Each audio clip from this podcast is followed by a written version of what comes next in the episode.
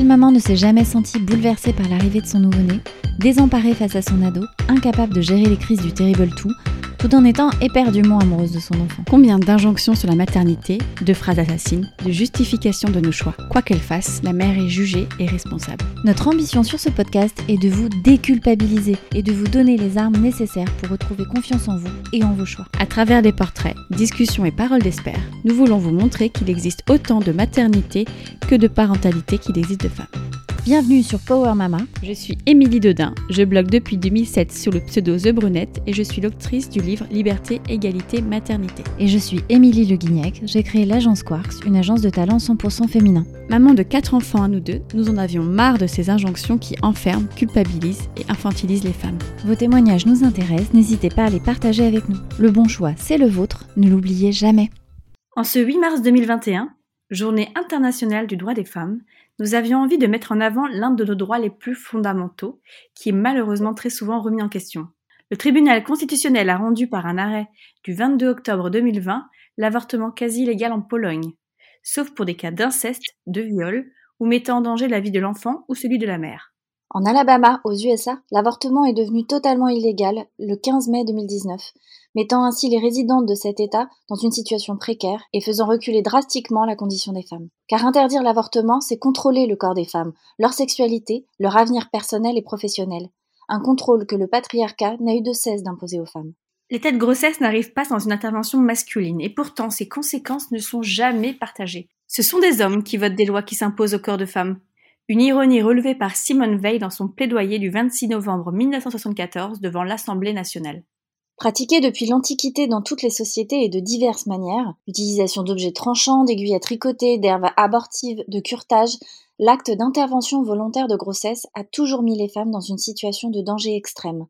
Combien sont mortes ou restées mutilées à vie Au cours du XXe siècle, notamment en France, la loi réprimande sévèrement l'avortement. C'est d'abord un crime, puis un délit, pour pouvoir juger les avortés et avorteurs devant la cour d'assises, dont la peine peut aller jusqu'à la condamnation à mort. En 1943, Marie-Louise Giraud et Désirée Pioche sont guillotinées pour avoir pratiqué des avortements. C'est à partir des années 70 que les choses commencent à bouger. D'abord avec le manifeste des 343 salopes. 343 femmes courageuses qui déclarent publiquement avoir eu recours à l'avortement. Parmi elles, des actrices, des écrivaines, des femmes politiques, dont le témoignage était censé protéger les autres, les anonymes. Dans la foulée de la manifestation qui suivra quelques mois plus tard, Gisèle Halimi fait acquitter Marie-Claire Chevalier, 17 ans, jugée pour avortement suite à un viol. Rendu légal pour une durée de 5 ans par la loi Veille du 17 janvier 1975, l'avortement est désormais autorisé, les femmes françaises qui le souhaitent peuvent le faire en toute sécurité. Il faudra attendre quelques années pour que cette loi soit enfin assouplie et inscrite définitivement. Comme le soulignait Simone Veil, toujours dans ce même discours, aucune femme n'a recours à l'IVG de gaieté de cœur. Mais il s'agit là d'un droit et d'une liberté fondamentale qui définit notre place dans la société. Et n'oublions jamais que ce droit pourrait être remis en cause à la faveur d'une crise politique. En ce jour particulier, nous avons décidé de partager vos témoignages. Six d'entre vous ont souhaité partager leur vécu sur cet épisode, mais c'est avec le tien, Amélie, que nous ouvrons la discussion. Euh, quand nous nous sommes rencontrés il y a quasiment maintenant 9 ans de cela, tu m'as parlé assez vite de ton avortement. Euh, Est-ce que tu peux nous raconter comment ça s'est passé? Euh, Oui, euh, c'était, euh, j'étais euh, avec quelqu'un en, en, couple. j'étais assez jeune, j'avais 20, 26 ans j'étais avec cette personne depuis peut-être deux ans. J'ai jamais souhaité, ou en tout cas, je n'ai jamais envisagé faire ma vie avec lui. Et on s'est toujours, on s'est toujours protégé. sans que ce soit vraiment une, idée obsessionnelle, j'ai quand même toujours fait assez attention dans ma contraception. Mais j'ai assez vite souhaité arrêter de toute façon la pilule parce que je trouvais qu'il y avait il y avait des dangers à la prendre, que il y avait quand même on ne savait pas vraiment quelles pouvaient être les conséquences, notamment du cancer du sein. Donc, je l'ai assez peu prise dans ma vie et vite préféré des préservatifs comme, comme moyen de contraception et ou le retrait, ce qui est une méthode qui a certains dangers. Euh, c'est comme ça que, que ça m'est arrivé en tout cas. Euh, on, quand j'ai, euh, en fait, je me suis aperçue que j'avais un retard de règles, je me suis dit que je, je suivais pas très bien mes règles. J'avais pas d'application à l'époque, je crois que ça n'existait pas. Et je j'ai jamais noté ça, jamais été très sérieuse là-dessus. Mais je sais pas, je me suis dit que je me sentais un peu bizarre et que ça faisait un moment que que j'avais pas eu mes règles. Donc j'ai acheté un test en pharmacie et ça a tout de suite ça a tout de suite viré avec les deux barres et pour moi la, la première réaction était vraiment très violente, immédiate, sans appel. Euh, je devais euh, absolument avorter. Je n'ai jamais souhaité faire ma vie avec cette personne. Quelqu'un que je respecte beaucoup, mais enfin voilà, ça n'a jamais été euh, dans, dans, mes plans de rester avec lui pour la vie. et j'étais, j'avais pas fini mes études. Oui, j'avais 26 ans, j'ai fait des études assez longues. j'étais complètement immature euh, et euh, vraiment, je n'avais jamais, mais même songé à avoir euh, des enfants. C'était une idée qui m'était totalement étrangère. Donc, et en fait, j'ai eu une réaction même, enfin, de rejet très très fort. je, n'en voulais pas et je, enfin, c'était un hôte non invité dans mon corps. Je l'ai ressenti un peu comme une invasion. Enfin, en tout cas, je me suis absolument pas posé la question de savoir si si je le voulais euh, ou pas. C'est d'ailleurs euh, quand je me rappelle euh, la puissance de mon émotion, ma révolte en fait, au moment de, où je découvre que je suis enceinte, que je pense, que je me dis qu'il est vraiment fondamental pour, pour les femmes d'avoir ce droit. Parce que une grossesse qui est non désirée, c'est quelque chose d'une violence extrême, de devoir accueillir dans son corps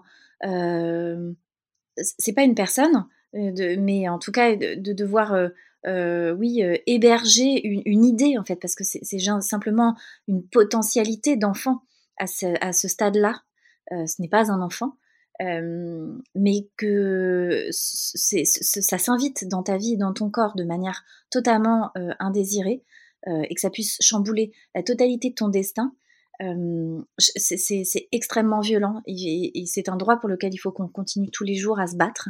et c'est peut-être parfois difficile quand tu l'as pas encore vécu de, te, de réaliser à quel point c'est important. mais c'est vraiment fondamental. Moi, si j'avais pas pu avoir un avortement, je, je t'aurais jamais rencontré, mmh. j'aurais jamais fait le métier que je fais aujourd'hui. Euh, qui me rend heureuse. Euh, j'aurais jamais rencontré euh, l'homme qui partage mon existence aujourd'hui et avec lequel j'ai envie de passer, en tout cas aujourd'hui, j'ai envie de passer toute ma vie avec lui.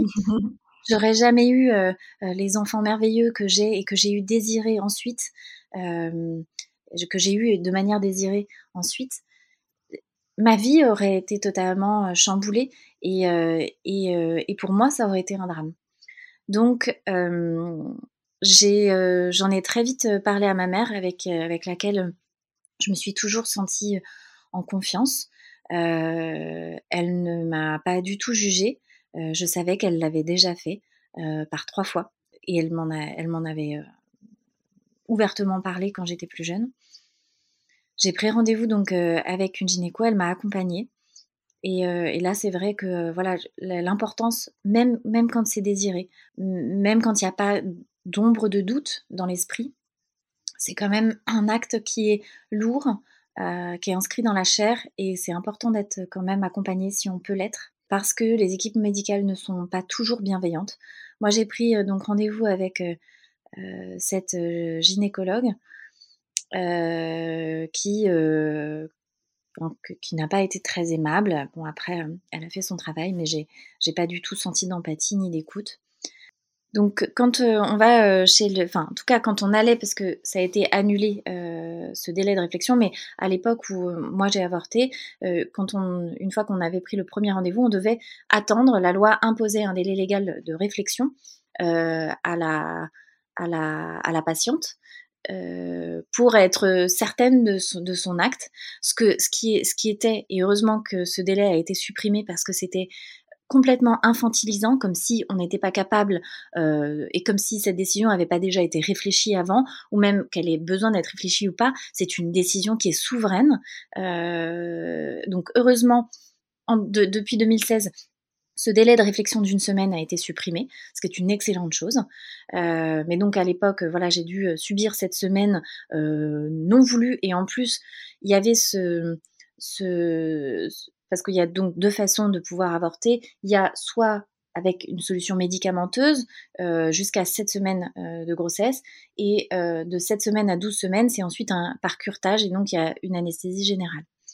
Moi, j'avais vraiment pas envie de l'anesthésie générale et donc je voulais le faire par, des médicaments. Et donc j'avais vraiment très peur que cette semaine en plus ne puisse pas me permettre de réaliser euh, l'acte euh, dans les conditions que moi j'avais décidées pour moi. Euh, j'ai quand même pu bénéficier du coup des médicaments. je crois que la, la, gynéco à l'époque a été assez souple. j'étais, moi, j'étais, je crois, à six semaines ou sept semaines, quelque chose comme ça. Euh, donc euh, j'ai été acheter les médicaments. On prend en fait une pilule. Euh, mais toi-même, tu le sais, puisque c'est aussi ce que ce qu'on vit quand on fait une fausse couche et que le, le fœtus n'a pas pas pu, enfin, ne, ne, ne s'est pas évacué naturellement. Mmh on prend un médicament qui arrête la grossesse et deux jours plus tard, on prend un autre médicament qui permet lui de provoquer des contractions et provoquer le, l'évacuation en fait du, du fœtus. Et euh, il peut y avoir des saignements, euh, c'est-à-dire que euh, après la prise du premier médicament qui arrête la, grossesse, il peut y avoir des saignements, le fœtus peut tomber de lui-même. ce qui moi m'est arrivé. J'ai perdu pas mal de sang, j'étais à une terrasse de café, donc c'était pas c'était pas le meilleur moment de ma vie. Bon, on m'avait prévenu, ceci dit, on m'avait prévenu que ça pouvait arriver j'étais heureusement avec une amie qui a, pris soin de moi et qui, qui m'a voilà, hébergée chez elle bah, le temps que, que m'a donné des, serviettes, enfin bref, pour que, pour que je puisse ensuite reprendre ma voiture et rentrer chez moi. Et deux jours après, donc j'ai pris ce, médicament qui, et là, on me l'avait peut-être pas forcément vraiment dit, mais qui provoque des contractions d'une douleur très, très, très intense. J'ai eu moins mal en accouchant que euh, euh, en prenant ce médicament. Euh, néanmoins, moi, j'avais eu la chance d'avoir, en tout cas, la gynéco m'avait prescrit des médicaments qui ont été extrêmement efficaces, qui j'ai eu, j'ai eu très mal pendant cinq minutes. j'en ai vomi de douleur, tellement c'était ah intense. Ça a été une vague qui est montée du, des entrailles presque et qui m'a submergée. Euh, j'ai jamais, de ma vie, je n'ai jamais ressenti euh, quelque chose comme ça. Mais ça a duré cinq minutes. C'est-à-dire que le médicament a fait effet immédiatement. Euh, c'était de la lamaline et ça a été vraiment très très efficace. Et ensuite, j'ai plus du tout eu mal et j'ai simplement, je suis restée au lit toute la journée. et ma mère est restée avec moi toute cette journée. Euh, j'ai pas, euh, j'ai pas pleuré, euh, j'étais pas, j'étais pas triste. J'étais vraiment très soulagée que ce soit derrière moi et de pouvoir me concentrer sur mon avenir, sur ce que, ce que je voulais pour moi, et pas que voilà que le destin est choisi pour moi. Ni même que voilà, on, peut tous, on peut tous et toutes avoir bah, un peu un espèce d'accident de contraception parce que parce qu'on se rend pas compte parce que tant que c'est pas réellement arrivé on, se dit bah que c'est un peu imaginaire de, tomber enceinte surtout quand on est jeune on est un peu inconscient. Moi après cette, cet événement là bah, j'ai plus jamais pris de risque parce que vraiment la crainte que de devoir repasser par là était, a été quand même assez forte et après, le, le, le cycle est revenu. Euh, euh je, je, pense que j'ai dû avoir simplement, ça déclenche des règles, donc euh, des, bah, des, règles euh, normales. J'ai pas, pas de souvenir particulier de ça. Et, et, ensuite, les règles, mes règles sont revenues le mois suivant, totalement normalement. Mais mais c'est quelque chose qu'on n'oublie jamais. mais en tout cas, je ne, je ne l'ai jamais regretté. Et ça, a sauvé ma vie, en fait. sauver la vie que je voulais pour moi. Et comment ça s'est passé du coup avec ton ex-conjoint Ça a eu une, une, incidence sur votre relation de couple? Je pense qu'il m'a proposé son soutien à l'époque, mais que je ne le désirais pas. Je voulais vraiment être accompagnée par ma mère. J'estimais aussi qu'il était peut-être un peu responsable. Oui, un petit peu, un peu beaucoup, je viens de dire, en tant que patron enceinte. Euh, très responsable. Euh, mais, euh, mais voilà, je pense que lui aussi était, était insouciant. On ne pensait pas forcément que ça puisse arriver. je ne sais pas. J'en ai assez peu parlé avec lui parce que j'estimais que c'était de toute façon absolument pas à lui d'émettre un avis. Donc, c'est sûr. Donc voilà, je, je, je, je, ne lui ai pas demandé si j'allais le faire, je l'ai informé que j'allais le faire. Pour le, voilà, la partie amoureuse, bah, on est, on est resté ensemble encore quelques mois derrière. voilà, mais notre histoire s'est terminée comme elle devait se terminer. Et c'est, ça, ça pas, je pense pas que ça ait, ça ait joué cet événement de toute façon. ça je dirais que j'ai eu un bon avortement, entre guillemets, bien sûr. Euh, mais parce que comme on disait dans l'introduction, on ne fait jamais de gaieté de cœur. Enfin, c'est quand même un acte déjà pas du tout agréable physiquement, hyper invasif. Mais euh, j'ai été accompagnée, je l'ai fait dans des, dans des bonnes conditions émotionnelles. Euh, donc j'ai, ça, ça, je dirais que pour moi, ça s'est vraiment très bien passé. Et quel message, toi, tu aimerais faire passer aux femmes qui passent par cette épreuve et qui écoutent du coup notre podcast? Peut-être deux aspects pratiques qui, pour moi, ont changé les choses. moi, la gynécologue, elle m'a, j'avais demandé à ne pas voir l'échographie et elle avait tourné l'écran, mais je crois que c'est arrivé à pas mal de femmes. elle avait tourné l'écran pour que je le voie. Euh, comme si je n'étais pas capable de mmh. réaliser ce qu'était. Euh, je trouve que c'est une, c'est tellement irrespectueux. C'est irrespectueux, infantilisant. Enfin, c'est tellement de choses. Euh, ça m'a pas, ça m'a pas du tout fait chanceler dans ma décision qui était vraiment prise. Mais par contre, voilà, c'est pas, c'est pas quelque chose que je que j'aurais souhaité. Donc peut-être être, ce que je conseillerais, c'est d'être vraiment très ferme en amont de l'échographie. Ils sont obligés de faire une, échographie de datation pour être sûr ben, de la date du, début de grossesse, de à quel stade est le, est le enfin, c'est des obligations légales, à quel stade est le fœtus, etc. Donc ça c'est totalement normal, mais peut-être vraiment insister auprès du médecin pour ne pas voir les images si on ne souhaite pas les voir.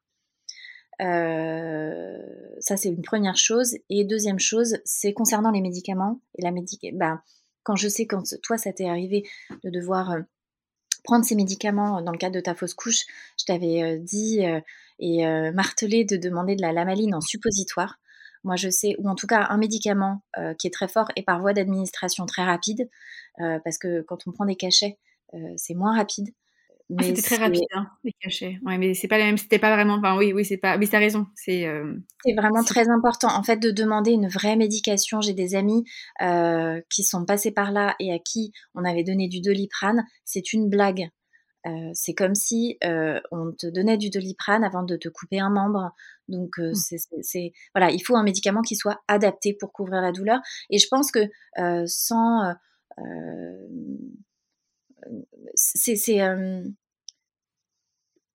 s'il y a peut-être certains, certains, euh, certains praticiens qui ne donnent pas euh, le, comment, les analgésiques adéquates euh, pour aussi que, comme je sais que ma mère l'a subi, pour que une, une, des, des sages-femmes qui étaient là, ou je sais pas, je sais pas si c'était un médecin ou une sage-femme, lui avait dit, bah comme ça, tu t'en rappelleras.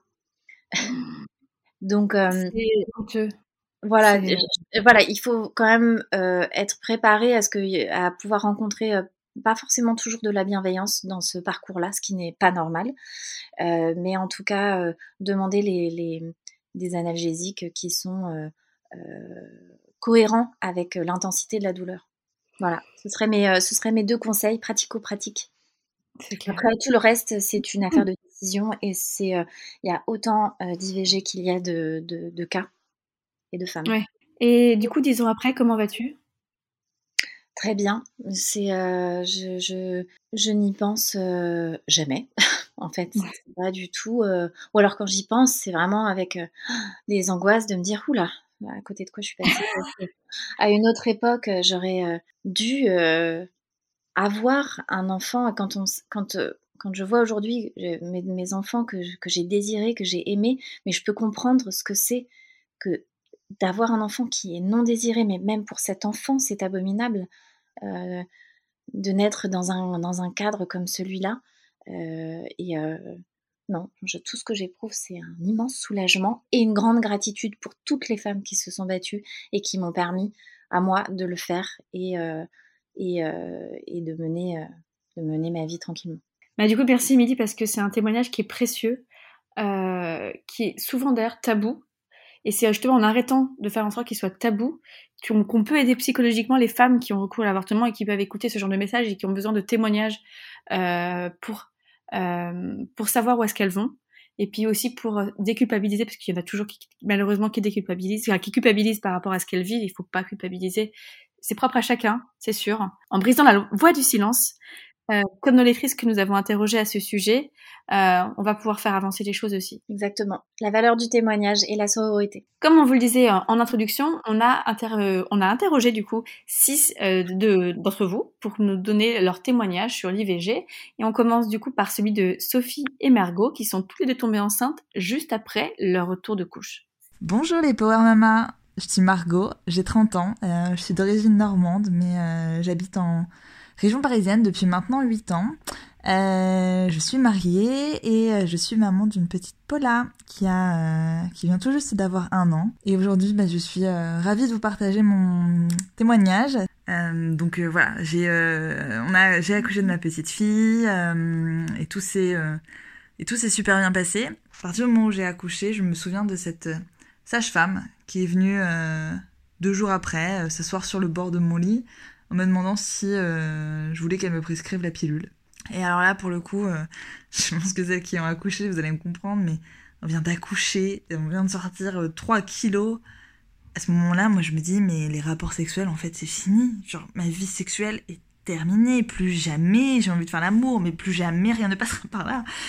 Et, et, du coup, je dis, mais non, mais non, non, pas de pilule, non, pas de souci. je m'étais mis en tête que j'allais me faire reposer un stérilet.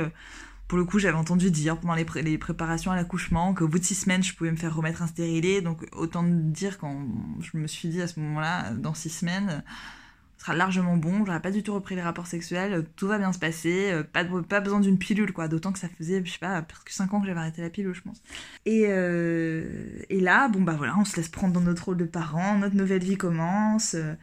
Euh, au bout d'un mois euh, à peu près, je pense qu'on a repris, euh, on a repris les rapports sexuels. À cette époque-là, j'allaitais. Alors je sais que l'allaitement c'est pas une contraception, mais bon, voilà. à nouveau, on fait comme on peut. Donc donc j'allaitais et, et, tout se passait bien. Et puis et puis quand ma fille a eu trois mois et demi, j'ai arrêté l'allaitement puisque j'ai repris le travail.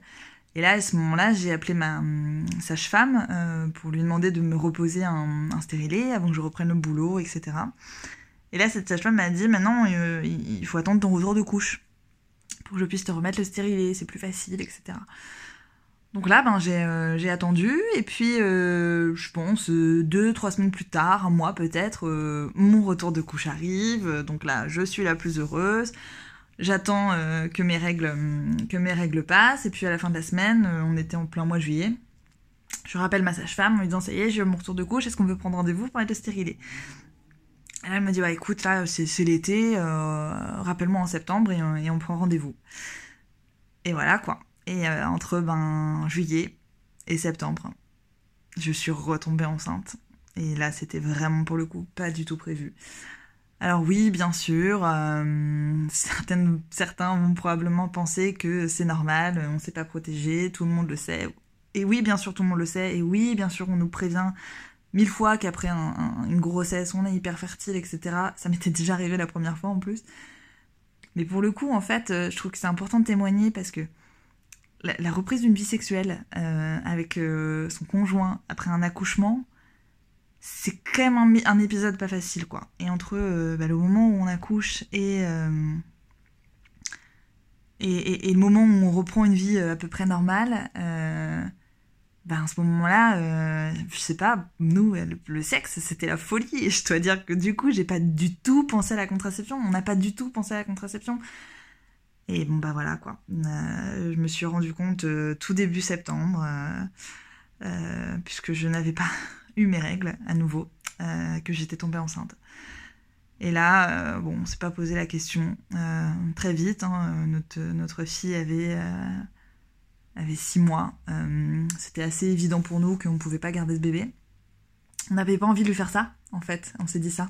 On s'est dit qu'on n'avait pas envie de lui faire ça, la petite Paula, euh, et que euh, on, voulait qu'elle profite de nous. Nous, on voulait profiter d'elle, et, et c'était son moment, en fait.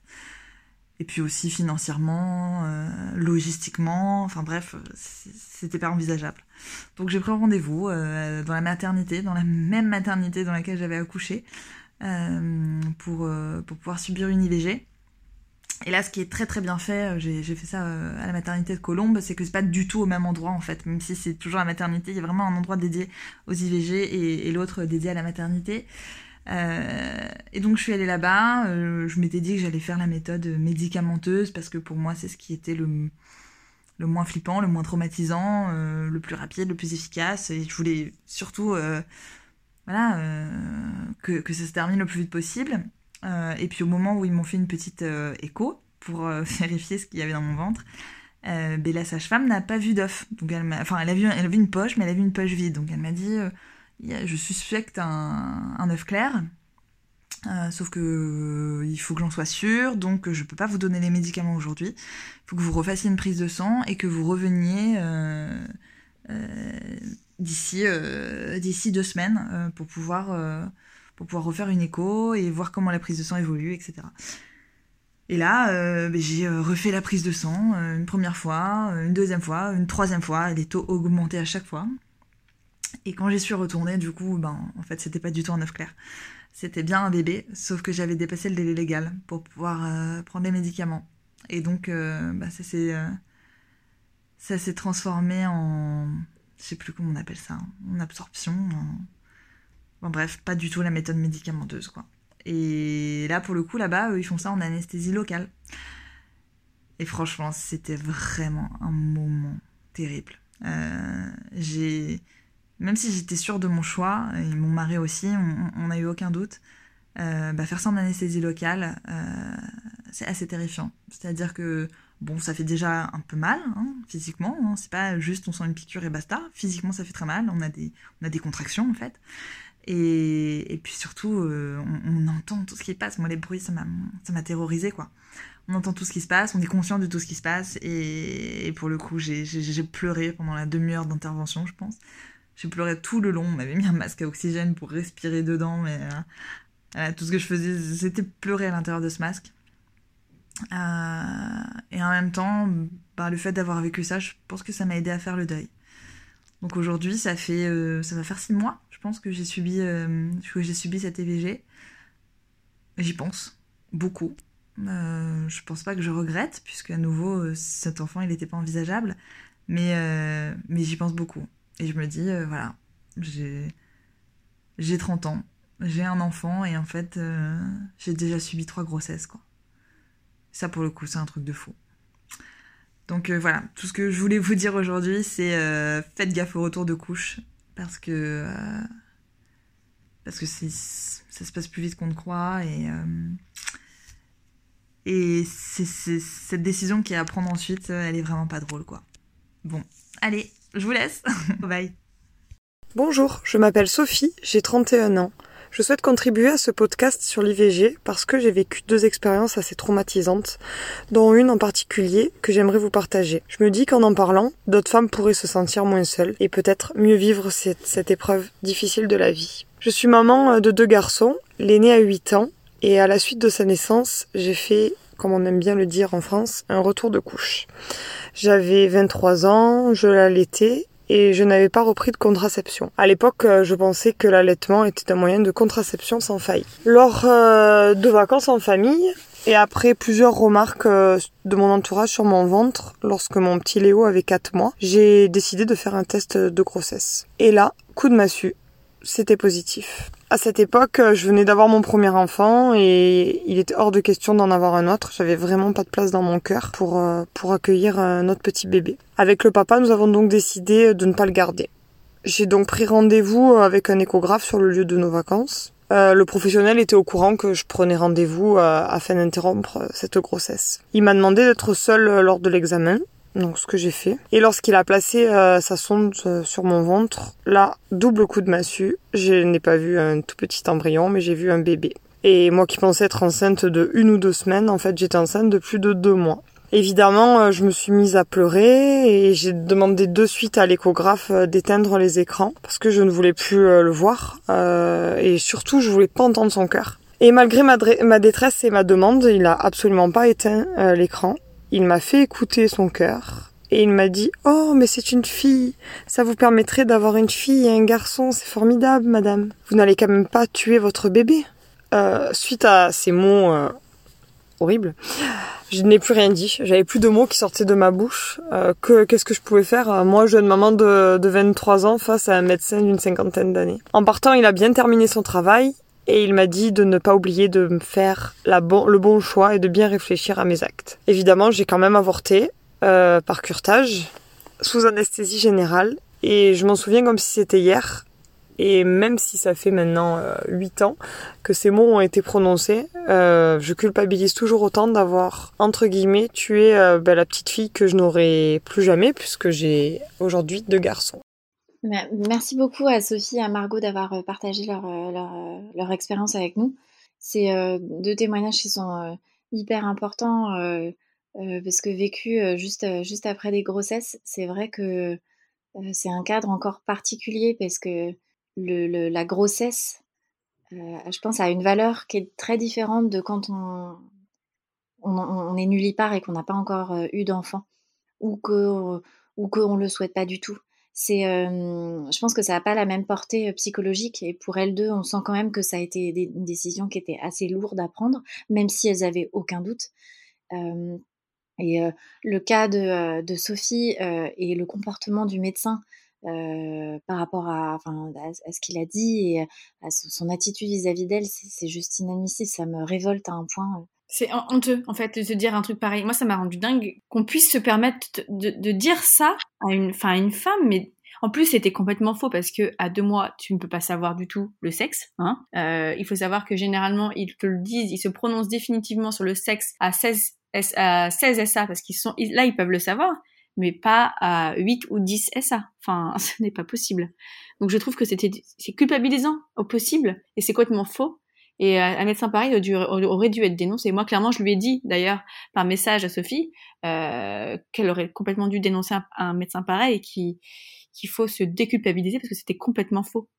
Et qu'on peut, euh, on peut en effet, c'est pas parce que un médecin est médecin que on peut pas, euh, comment, en, faire part, à l'ordre en disant qu'il y a eu des, des, des attitudes euh, qui, sont déplacées. Il faut pas hésiter à en parler parce que je sais qu'il y a quand même pas mal de violences que, obstétricales, gynécologiques. Donc, on n'est pas obligé d'accepter. Euh, un comportement comme mmh. celui-ci. Et c'est important peut-être aussi de, le rappeler. Il y a un ordre des médecins euh, et cette attitude-là, elle est euh, irrespectueuse et elle est illégale en plus. C'est important de, de, de, le rappeler. Et aussi, effectivement, rappeler qu'effectivement, après une grossesse, on est hyper fertile euh, et que généralement, moi je sais que quand j'ai accouché, ils m'ont demandé tout de suite quel moyen de contraception j'allais avoir, euh, qu'il fallait qu'on faire attention, qu'on était très fertile après la grossesse. Euh, et tu vois, il y a, aussi ce mythe que l'allaitement, comme Sophie pensait que ça protégeait, que ça faisait office de Merci, de contraception alors que en fait pas du tout, comme le savait pour le coup, euh, comme le savait Margot, mais que ça n'a pas empêché effectivement de tomber enceinte parce que c'est pas contrôlable. Il y a des retours, voilà, il y a la reprise de sexualité, c'est quand même un moment assez particulier euh, après avoir euh, eu un bébé et euh, pour son cas qui n'y pensait pas du tout. Et c'est vrai que bah, ça arrive et que quoi qu'il arrive, on n'a pas, on n'a pas, elles n'ont pas à trouver des, des justifications au fait qu'elles soient retombées enceintes et au fait qu'elles avortent il n'y a pas de justification à donner euh, quant à la contraception ou à l'accident de contraception. Il faut quand même rappeler et marteler qu'une contraception se fait à deux. qu'un acte sexuel implique au moins deux personnes, en tout cas la, situation de grossesse implique implique deux personnes et que normalement cette responsabilité doit être divisée sur ces deux personnes. Donc la, la femme n'est pas toujours, enfin n'est pas responsable uniquement et entièrement euh, responsable de, de, cet acte. Le problème dans, euh, dans, dans, dans, ce genre de phénomène, c'est que euh, là, on fait tous des bêtises, on a tous des, des, comportements parfois inconscients vis-à-vis de, de euh, de, de, de, notre sécurité. Je sais pas, on a tous fait euh, des choses qui n'étaient pas toujours traverser la route sans regarder deux fois, etc. On a tous eu des, des, moments où on pense pas, où on n'a pas réfléchi. Sauf que en fait, dans ce genre de cas, les conséquences sont euh, vraiment importantes. Les femmes n'ont pas le droit à l'erreur et c'est terrible et c'est injuste, mais, euh, mais c'est malheureusement la réalité. Et, euh, et il est important de, de, préciser que les femmes n'ont pas à se justifier de leur contraception ou de comment est arrivée cette grossesse non désirée. Jamais. Nous écoutons ensuite les témoignages de Charlotte et de Caroline qui avaient toutes les deux des enfants et qui n'étaient pas prêtes pour cette grossesse. Bonjour, je m'appelle Charlotte et j'ai 33 ans et je suis une maman de jumeaux. Ils ont 3 ans et demi et ils sont nés en octobre 2017. Et avec mon mari, on a essayé d'avoir un enfant pendant 3 ans et on a dû avoir un petit coup de pouce de la science et de la médecine pour avoir euh, une grossesse et, euh, et ces merveilleux jumeaux qu'on aime d'amour. Mais en novembre 2019, mon mari me fait la réflexion que ça fait un petit moment que j'ai pas parlé euh, du fait que j'avais mes règles. Du coup, moi, je pense que j'ai juste un petit retard de rien du tout, mais je décide de faire quand même un test. Et là, le test est positif. Il faut savoir que comme on avait eu une PMA, c'est vrai qu'on prenait pas de contraceptif parce qu'on ne pensait pas qu'on pouvait avoir une grossesse naturellement. Eh bien, la nature nous a prouvé que oui. Au moment où j'ai vu euh, le résultat sur le test de grossesse, j'ai ressenti un très très grand non je l'ai senti dans mon ventre, je l'ai senti dans mon corps. C'était, c'était non, c'était pas le moment. J'avais pas envie. J'ai vraiment, j'ai vraiment ressenti la différence qu'on peut avoir entre une grossesse désirée et une grossesse non désirée. J'étais persuadée qu'une fois que je serais maman, j'accueillerais avec joie euh, n'importe quelle grossesse qui viendrait se présenter dans ma vie. Et en fait, la, vie est venue me donner la petite leçon que, que non. C'est pas parce qu'on on est déjà maman qu'on est obligé d'accueillir euh, chaque grossesse. J'en fais part à mon mari, évidemment, de mon, ma non-envie de, de, garder, de poursuivre cette grossesse. Et euh, même si lui se pose un petit peu la question, je sens qu'il est vite d'accord avec moi. Nos enfants n'ont que deux ans. Ça fait deux ans qu'on dort pas beaucoup qu'on n'a pas eu une nuit complète et clairement c'est pas le moment de, de faire arriver euh, un nourrisson dans, dans, notre équation familiale. Sauf que euh, ben voilà, moi j'ai la trentaine euh, et que j'ai jamais eu à vivre un avortement avant. je pensais que si ça avait dû m'arriver dans ma vie, ça me serait arrivé quand j'avais 15 ans, 16 ans, 17 ans, je sais pas. Mais clairement, je pensais pas que ça m'arriverait une fois adulte et parent. Donc, comme je savais pas trop quoi faire ni ni chez qui aller, que je voulais pas aller chez mon gynéco de PMA, j'ai appelé le planning familial pour leur dire voilà, je, je suis enceinte euh, et c'est pas une bonne nouvelle. Comment faire? Est-ce que vous pouvez m'aiguiller? Alors ils m'ont donné euh, trois numéros de médecins qui étaient disponibles et puis euh, validés par le planning familial. Et euh, sur ces trois, j'en ai choisi une parce qu'elle ne faisait pas de suivi de grossesse et que malgré le fait que j'étais sûre de ma décision, j'avais pas hyper envie d'être dans une salle d'attente avec des, des femmes enceintes et heureuses de l'être. Et donc je me suis rendue chez ce médecin euh, qui était une femme euh, absolument adorable, qui m'a reçue euh, avec beaucoup de douceur et de, gentillesse et de tact et qui m'a jamais pendant l'échographie tourné l'écran vers moi, pas fait écouter les cœurs ou enfin voilà des choses qu'on peut entendre que, peuvent faire certains praticiens pas très clean. Et donc elle fait l'examen, elle me confirme qu'il y a effectivement une grossesse et elle ajoute que c'est une grossesse gémellaire. Alors là, je pleure. Je pleure fort, je pleure beaucoup. Parce que la dernière fois que j'ai eu une grossesse gémellaire, bah, c'était une bonne nouvelle et que, et que là, pas. Donc ça a été franchement un peu difficile. Elle m'a dit Est-ce que ça change votre décision? Je lui ai répondu que non. Peut-être même au contraire, ça confirmait d'autant plus ma décision. Et donc j'ai pris le, le, premier cachet. C'était assez tôt dans la grossesse pour que je puisse faire un avortement médicamenteux. Donc j'ai pris le premier cachet qu'on doit prendre devant le praticien à son cabinet et le deuxième cachet 48 heures après chez moi. voilà, mon mari a pris les enfants et, et les a emmenés chez la grand-mère pour que je puisse vivre ça tranquillement. J'avais envie de le vivre seul et tranquillement. C'était pas. Il m'a demandé si j'avais envie qu'il soit là et c'est moi qui voulais être seule, en sachant que j'avais euh, euh, du monde à côté si j'avais besoin, mais voilà, j'avais envie d'être seule pour vivre ça. J'ai eu beaucoup de chance car tout s'est bien passé. Ça peut aussi bien se passer. Et, et je suis euh, droite dans mes bottes avec ma décision parce qu'elle me, elle me convient à moi à ce moment-là de ma vie. Ça ne veut pas dire que je ferme la porte à une prochaine grossesse un jour dans ma vie, mais je sais que ce sera une grossesse que j'aurai choisie, que nous aurons choisie à deux, et c'est là la vraie différence en fait. Choisir une grossesse et euh, la subir, c'est quand même vraiment pas la même chose. Et je pensais beaucoup euh, pendant, pendant ces moments-là à, la phrase par laquelle Simone Veil commençait son discours pour l'avortement qui disait Aucune femme n'a recours de gaieté de cœur à l'avortement. Et c'est très vrai. Même si on sait que c'est le juste choix pour nous, c'est pas marrant à vivre. Même quand ça se passe bien, même euh, voilà, c'est c'est pas un, moment agréable à vivre et c'est pas euh, un avortement de confort. Ça, je comprends même pas qu'on puisse utiliser ce, ce terme. C'est insupportable. Voilà. Merci les Émilie de parler de ça. Je vous embrasse. Bonjour, je m'appelle Caroline, j'ai 35 ans et je suis la maman d'un petit garçon de bientôt 4 ans. D'aussi loin que je me souvienne, j'ai toujours désiré avoir deux enfants, dans l'idéal une fille et un garçon. Après la naissance de mon fils, j'ai vite ressenti l'envie d'un deuxième, mais bon, la vie a fait qu'avec mon conjoint, on a pris notre temps et profité de notre petit garçon. Il y a un peu plus d'un an, nous avons on a reparlé du souhait d'avoir un deuxième enfant et je suis allée consulter ma sage-femme pour mettre en route ce nouveau projet. Bon, les mois ont passé sans que rien n'advienne. Mon désir d'être à nouveau mère se faisait de plus en plus pressant, au point que j'étais jalouse des futures ou des jeunes mères. L'été dernier, j'ai fait ce qu'on appelle une grossesse nerveuse. J'ai eu différents symptômes, dont un retard de règles. Bon, elles ont fini par arriver et ça a été la grosse déception.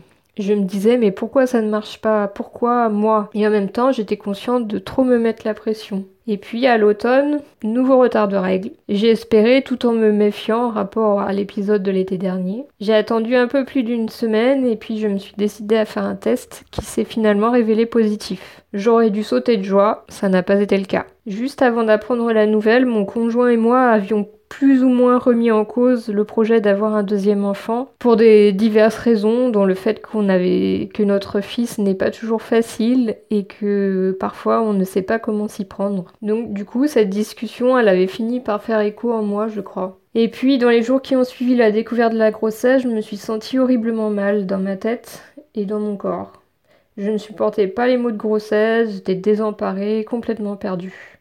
Je ne me comprenais plus. Un ensemble de choses faisait que je regrettais. Je passais mon temps à pleurer. J'ai cherché pas mal de soutien auprès de ma famille, puis de ma sage-femme. C'est là qu'on m'a suggéré d'avorter. Rien que le terme avorter, avortement, je déteste. J'y avais néanmoins songé, mais je me sentais quelque part honteuse et coupable. On m'a rassurée en me disant que c'était mon corps et que peut-être je n'étais pas encore prête pour le deuxième. Le temps de bien soupeser le pour et le contre, ma décision était prise, aussi difficile soit-elle. Et pourtant, lorsque ça a été clair dans ma tête, je me suis sentie mieux. Dès l'intervention passée, j'ai repris du poil de la bête. Je me suis lancée dans les préparatifs de Noël et moi qui ne travaillais plus depuis trois ans, j'ai été contactée pour un boulot démarrant début janvier. J'y ai vu un signe. L'arrêt de la grossesse devait me permettre de vivre autre chose, de retrouver ma féminité et surtout ma confiance perdue. Aujourd'hui, trois mois après l'IVG, je ne regrette pas mon choix. Avec mon conjoint, nous ne fermons aucune porte. À l'heure actuelle, nous sommes juste bien tous les trois. Donc merci aussi à Caroline et Charlotte d'avoir partagé euh, leur témoignage. Je trouve que ce qu'il y a aussi de, très important à, souligner peut-être à, la suite de, ces extraits, c'est que c'est l'importance du timing en fait, euh, d'un timing voulu. L'IVG, il permet ça aussi, de maîtriser les moments où euh, les choses t'arrivent. Et parfois, par exemple dans le cadre de Caroline, d'une seconde grossesse qui était très très désirée et finalement sa vie se passe, sa vie se développe, elle a d'autres envies et à ce moment-là, la deuxième grossesse tant désirée arrive, mais elle est, elle est plus voulue. Et l'IVG, il permet ça, il permet de maîtriser le timing de sa vie. C'est juste fondamental.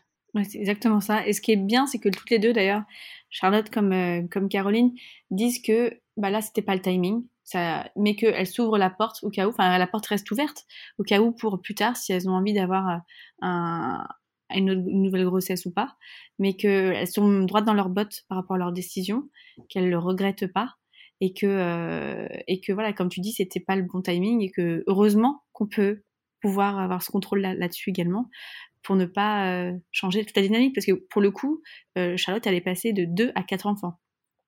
C'est pas le même dynamique non plus.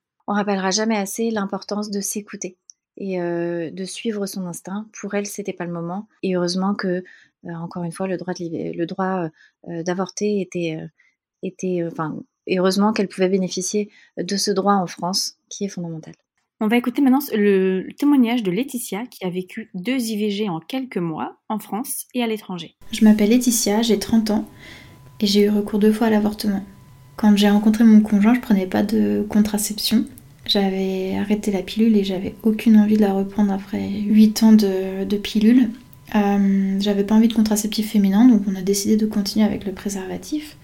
Et euh, tout s'est bien passé pendant trois ans, pas de souci. Euh, mais il y a eu deux loupés très rapprochés l'un de l'autre, à 5 ou 4 mois d'intervalle, il me semble. Et du coup, j'ai eu recours à l'IVG, une fois en France et une fois en Allemagne, parce qu'en fait, on était dans, dans, le processus de nous expatrier ailleurs encore. Donc, deux processus qui étaient assez différents. En France, j'ai fait ça à l'hôpital et euh, la difficulté qu'on a rencontrée, c'est qu'on ne voulait pas que ma famille le sache. Euh, on vivait chez, ma maman à cette période-là parce qu'on était sur le point de, déménager euh, en Allemagne. Et, et, donc on a fait ça un peu dans le secret et a posteriori je trouve que c'est assez ridicule et justement ça en fait ça découle de tous les tabous qu'il y a autour de, l'avortement, de, de, tout ce secret qui doit être euh, fait dessus, euh, ou en tout cas ce dont j'ai l'impression. Euh, et donc bref, on a fait tout dans, le secret, mais au final, elle a reçu une lettre de, à, son, à son adresse quelques mois plus tard, quand on était déjà parti, et elle a ouverte parce qu'elle avait l'autorisation d'ouvrir mon courrier. Et donc on a dû avoir cette discussion que j'avais aucunement envie d'avoir quand, quand on l'a fait, et tout s'est bien passé.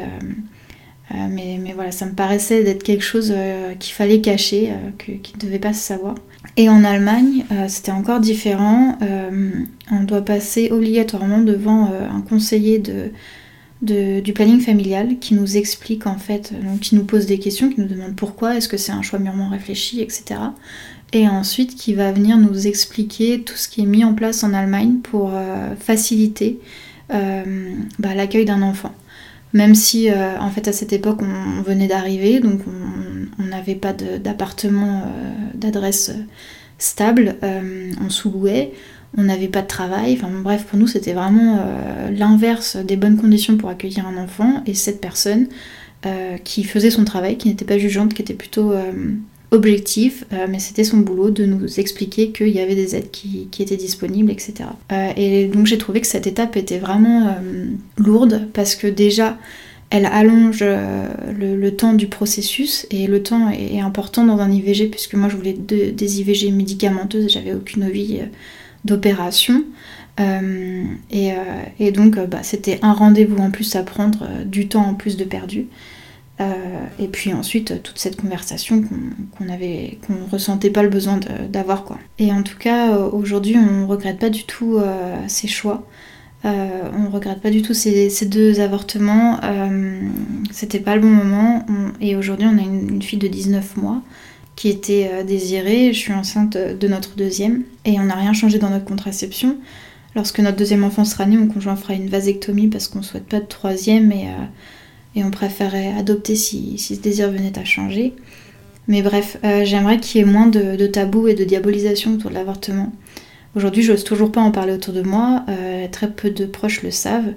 Et j'ai aussi hésité à en parler à des gynécologues et des sages-femmes qui m'ont suivi pendant, pendant mes grossesses. Et je trouve que, que c'est que c'est pas normal, que c'est grave. Euh, mais si, si j'ai hésité à en parler, c'est parce que aussi j'ai eu affaire à des gynécologues quand je, je recherchais un médecin ici euh, pour mon premier avortement qui, euh, qui m'ont fermé la porte et qui n'était pas du tout. Euh, enfin, qui était encore pour moi à la vieille école, qui, qui, voyait ça comme une abomination. Et donc même si ça doit rester une solution d'urgence, pour moi c'est au même niveau que la pilule du lendemain en fait. Mes deux IVG elles étaient médicamenteuses. on est un couple responsable, on fait attention, on se protège. ça fait 7 ans qu'on est ensemble et on a eu deux accidents.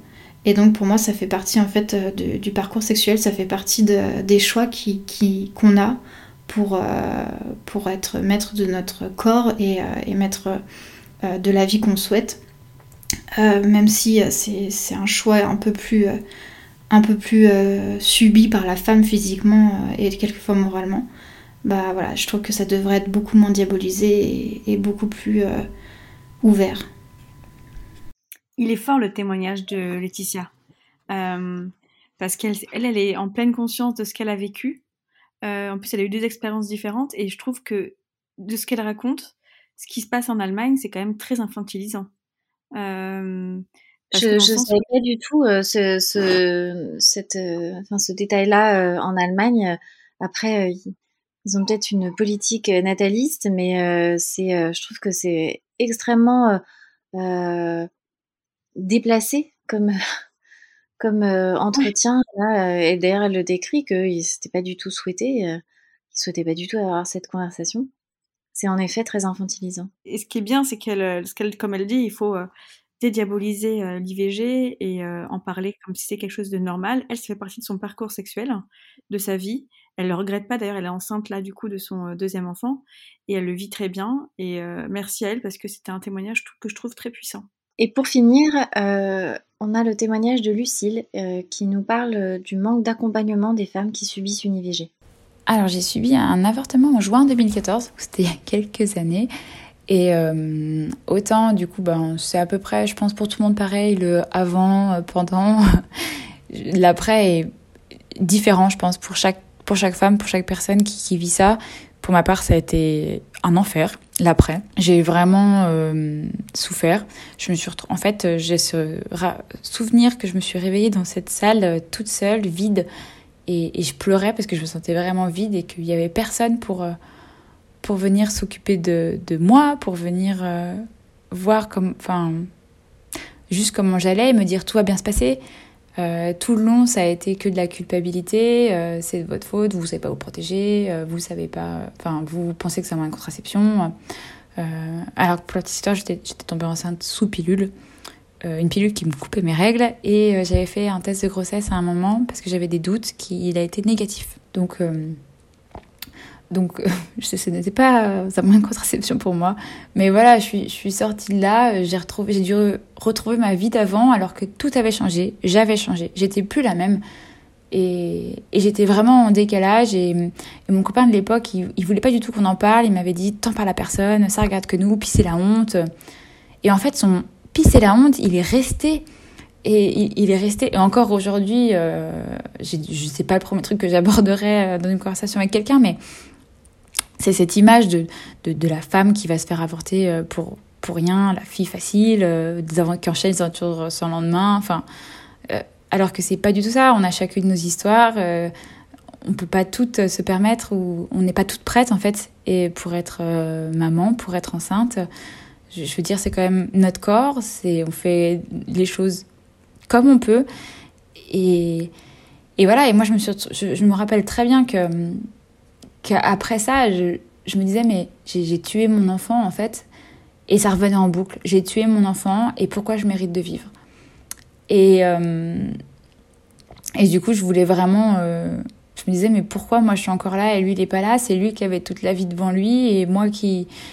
qui j'aurais dû, j'aurais dû me battre, j'aurais dû euh, me battre pour la vie, j'aurais dû, tant pis, prendre un petit boulot, partir seule, m'en occuper. Enfin, je, je sais pas, il y avait tout ce poids de la culpabilité en me disant pourquoi j'ai fait ça, j'aurais pu le faire, c'est juste que j'ai choisi la facilité et, j'ai préféré fuir.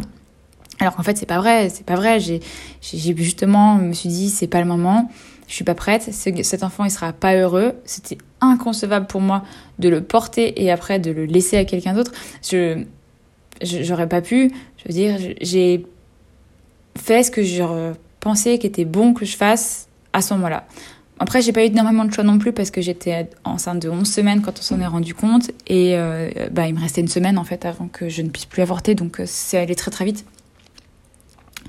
Et, et je, pense vraiment qu'il faut accompagner plus que ça les femmes là-dedans. Il faut vraiment les accompagner avant, pendant, mais surtout après, il faut pas les laisser partir comme ça. Il faut avoir une discussion avec elles, mettre des mots, leur dire que ben elles n'ont pas tué leur bébé, euh, leur dire que ce ne sont pas des meurtrières. Il faut vraiment avoir une conversation, leur faire mettre des mots, les faire parler et et pas les laisser repartir avec toute justement cette culpabilité sur les épaules et le fait de dire ben voilà maintenant tu reprends ta vie comme avant parce que la vie elle sera pas comme avant ça reste un traumatisme. Moi, j'ai mis un an à m'en sortir. J'ai perdu dans la bataille, j'ai perdu beaucoup de poids, j'ai suivi des traitements, j'ai perdu une grosse joie de vivre. J'ai perdu quelque chose en fait. Avec l'aspiration, je, me suis fait aspirer quelque chose, une petite partie de mon cœur en même temps, et et ça, c'est pour toute la vie. Et je pense que euh, peut-être que si quelqu'un m'avait accompagné tout de suite et m'avait permis de mettre des mots et de déculpabiliser, peut-être que je le vivrais mieux. Maintenant, je, maintenant, je, le vis bien, il hein, n'y a pas de souci, mais ça a mis du temps. C'est toujours un épisode douloureux. Et franchement, je, je souhaite à personne de vivre ça parce que moi, c'est un tel traumatisme que hum, j'étais pas sûre de m'en relever. J'étais vraiment pas sûre de m'en relever. Et je pense qu'il y a des fois où je suis passée vraiment pas très loin, euh, de pas m'en relever du tout. Euh, il faut pas laisser ces, femmes seules. Il faut pas, il, faut pas les laisser dans leur silence, dans, de le côté. De, faut les soutenir, faut les aider. Faut voir au-delà des apparences de, elle s'est fait avorter. Ok, bah, très bien. Mais pour, enfin, il n'y a pas de pas connaître les raisons ou quoi. C'est elle l'a fait, c'est sûrement très douloureux. Donc on va l'aider à surmonter ça, à passer ça. Et c'est ce qui devrait se passer pour tout le monde et tout le temps. Et, de toute façon, c'est juste l'image de la maternité euh, aujourd'hui, de culpabiliser les femmes euh, pour tout et pour n'importe quoi. Et d'ailleurs, un, avortement, une fois que c'est fait, c'est pas, pas fini. Hein. Quand on retombe enceinte, après, par la suite, euh, il faut le dire. Enfin, moi, je l'ai dit quand j'étais enceinte de mon enfant, que j'avais avorté à 11 semaines parce qu'en fait, il y a tout un processus, je l'ai vraiment revécu à ce moment-là, d'accompagnement, c'est-à-dire que jusqu'au 11, à la 11e semaine, le cap a passé de dire, bah voilà, mon premier bébé, il a vécu jusqu'à ce terme-là, et après, donc de, se dire, quand on voit, quand on revoit son bébé maintenant qu'on veut et qu'on attend, qui est tout, qui ressemble à un bébé en fait, et qu'on se dit, bah, en fait, il en était à ce stade-là quand, quand il y a eu l'opération, et ben ça fait un choc, ça revient en pleine face et il faut se faire accompagner, il faut surtout pas le garder pour soi. Et je pense que vraiment l'accompagnement il est primordial, il est vraiment primordial, et il faudrait déployer plus de moyens. Le témoignage de Lucie est vraiment très très très fort. Il aborde aussi une autre question dont on n'a pas encore parlé euh, dans l'épisode, qui est en effet euh, l'accompagnement euh, des femmes euh, à pour traverser cette, euh, cette épreuve qui peut, parfois, et on le voit avec son témoignage et son expérience, qui peut parfois être vraiment très traumatisant. Il y a une culpabilisation qui lui vient de, de la société, en tout cas c'est comme ça qu'elle a l'air de le percevoir, qui, qui n'est pas, qui, peut-être ne lui serait pas venue s'il n'y avait pas eu le jugement des autres. Apparemment, elle n'a pas du tout aidé, été aidée aussi par son entourage. quand c'est très fort quand elle dit que son compagnon de l'époque lui, lui avait dit c'est la honte. Euh, c'est terrible, c'est des mots terribles à entendre. Qui en cause, enfin, c'était un jugement qui remettait en cause sa valeur. Euh, c'est terrible, c'est inadmissible. Euh, en tout cas, si vous vous retrouvez dans la même situation que Lucille, n'hésitez vraiment pas à les consulter. C'est important de ne pas rester seul avec ses pensées, pouvoir aller mieux et pouvoir aussi également tourner la page derrière. il y a quelque chose qu'elle souligne et qui est assez important, c'est vrai que euh, c'est en fait quand tu as un parcours de grossesse euh, après désiré, on te demande euh, combien de fois tu as été enceinte. on te demande, tu es obligé de déclarer que tu as déjà eu un, enfin, une IVG, que tu as déjà subi une IVG. Je ne sais pas du tout dans quelle mesure c'est médicalement important, mais c'est vrai que c'est c'est pas forcément toujours agréable de devoir en parler ou de devoir parler de cette grossesse euh, qui, qui n'a pas réellement euh, euh, existé. C'est toujours un moment un peu étrange, en effet, quand on, te, quand on te demande ça dans un parcours de grossesse. D'ailleurs, je sais pas pourquoi est-ce qu'il le demande. Est-ce que c'est par rapport aux, fausses couches ou c'est par rapport à. C'est plus par rapport aux fausses couches, non? Non, il demande, il demande également euh, IVG ou fausse couche, en fait, que le nombre de grossesses que tu as eues. D'accord. Ok, c'est vrai que c'est bon à savoir. Moi, je pensais qu'il demandait par rapport aux fausses couches, mais j'ai pas pensé que c'était euh, euh, que les IVG du coup étaient concernés par ça. Comme si c'était quelque chose que tu devais finalement, tu devais garder la mémoire toute ta vie, alors que je pense que voilà, quand, ce n'est pas traumatique, c'est des choses qu'on peut presque oublier. C'est ça, exactement. En tout cas, quelle que soit la raison, que nous n'avons ni à excuser ni à justifier, les femmes doivent pouvoir y avoir recours sans mettre en danger leur vie, mais aussi de pouvoir le faire dans des conditions décentes. Ne pas avoir à être jugées ni critiquées, mais soutenues et écoutées. Et pour conclure cet épisode, nous souhaitions faire un rappel du cadre prévu par la loi. Les médecins et sages-femmes sont dans l'obligation d'informer, d'accompagner et d'orienter les femmes demandeuses sans aucune discrimination. Un médecin ou sage-femme peut refuser de pratiquer une IVG, mais il ou elle est obligé d'orienter une femme demandeuse d'une IVG vers un organisme ou un confrère consœur pratiquant l'IVG. Une entrave à l'IVG est passible de poursuites judiciaires. Le délit d'entrave concerne également la désinformation sur l'IVG, notamment via Internet ou des numéros verts. Pour remédier à tout cela et afin de garantir une information objective sur l'IVG et faciliter l'orientation des femmes, un site web a été créé par le gouvernement français, ivg.gouv.fr. Vous y trouverez toutes les informations nécessaires sur l'avortement, avec les centres où aller, etc. Le numéro national anonyme est gratuit 0800 08 11 11. On espère que cet épisode vous aura plu. Merci encore mille fois à Caroline, Charlotte, Laetitia, Margot, Lucille et Sophie on aura bien sûr l'occasion de reparler de l'importance de défendre le droit à l'IVG dans d'autres épisodes. On vous propose également de nous retrouver aujourd'hui sur notre second podcast Power, où nous donnons la parole à des petites filles pour nous parler de leur vision de la femme, de la fille. Et si ce podcast vous a plu, n'hésitez pas à le partager autour de vous et mettre 5 étoiles sur iTunes et un commentaire. Ça nous aidera beaucoup à faire vivre et connaître Power Mama. Surtout, n'oubliez pas, le bon choix, c'est le vôtre.